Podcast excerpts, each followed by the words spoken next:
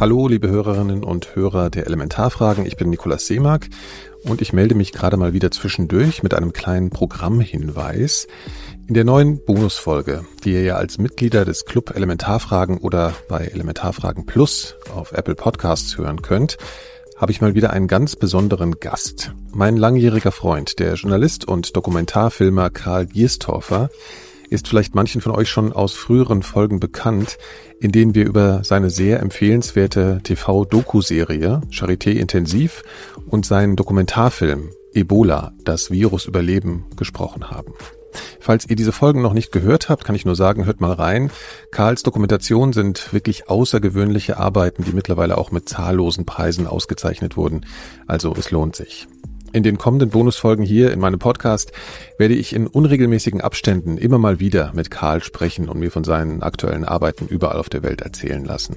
Wenn ihr diese und auch die anderen Bonusfolgen hier in den Elementarfragen hören möchtet, könnt ihr für ein kleines Geld ganz einfach Mitglieder im Club Elementarfragen werden oder alternativ mit wenigen Klicks ein Abo für Elementarfragen Plus bei Apple Podcasts klicken.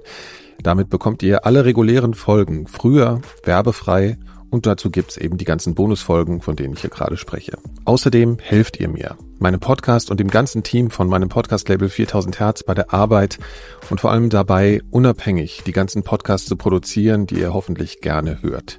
Schaut doch mal in die Show Notes zu dieser Folge hier und überlegt, ob ihr nicht Unterstützerin bzw. Unterstützer oder Mitglied werden möchtet. Das würde uns alle sehr freuen. Herzlichen Dank schon mal im Voraus. Jetzt aber nochmal zu meiner aktuellen Bonusfolge mit Karl. Er erzählt mir hier von seiner Reise in die Ukraine, die er vor ein paar Wochen antrat, um in dem vom Krieg schwer gezeichneten Land zu drehen. Wie so oft bei seiner Arbeit sind ihm hier menschliche Schicksale begegnet und entstanden besondere Beziehungen mit Menschen vor Ort, von denen er mir in der Folge erzählt hat. Diese Geschichten sind natürlich nicht leicht verdaulich und insofern eine kleine Warnung, denn im Folgenden folgt ein Ausschnitt, der einigen von euch vielleicht etwas zu heftig sein könnte. Wir sprechen über den Krieg und insofern sind manche Schilderungen eben tragisch und auch schockierend. Eine sehr eindrückliche Geschichte ist Karls Begegnung mit einem 13-jährigen Jungen in einem Krankenhaus in Lviv in der Westukraine.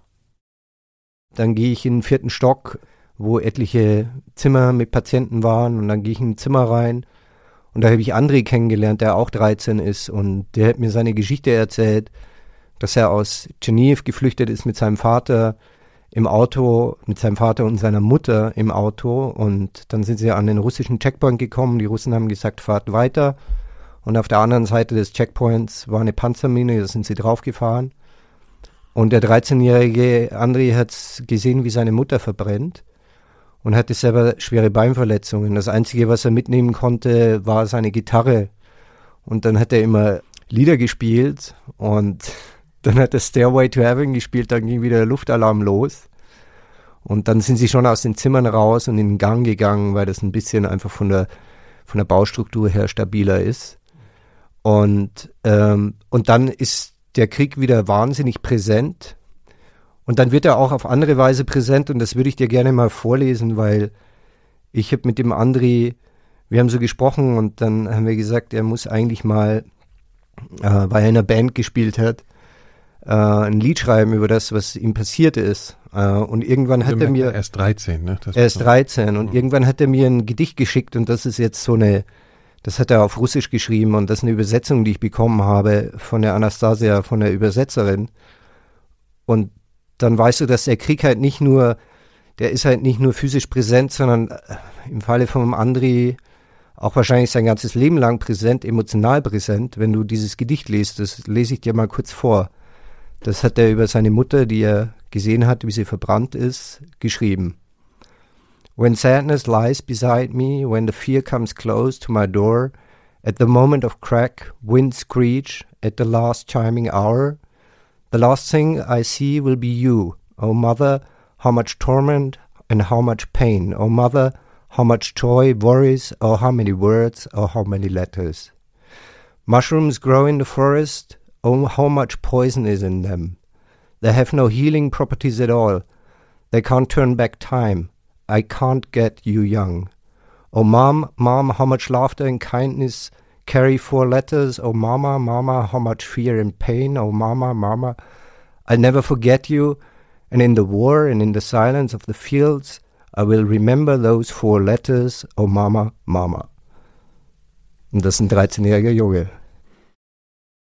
Soweit also ein Ausschnitt aus unserem längeren Gespräch über Karls Erlebnisse in der Ukraine. Das gesamte Gespräch gibt's wie gesagt, in den Mitgliederprogrammen und auch die nächste reguläre Folge ist schon in Produktion.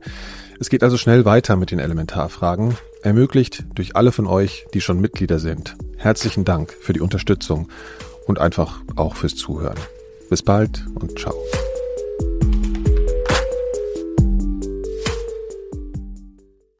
Eine Produktion von 4000 Hertz.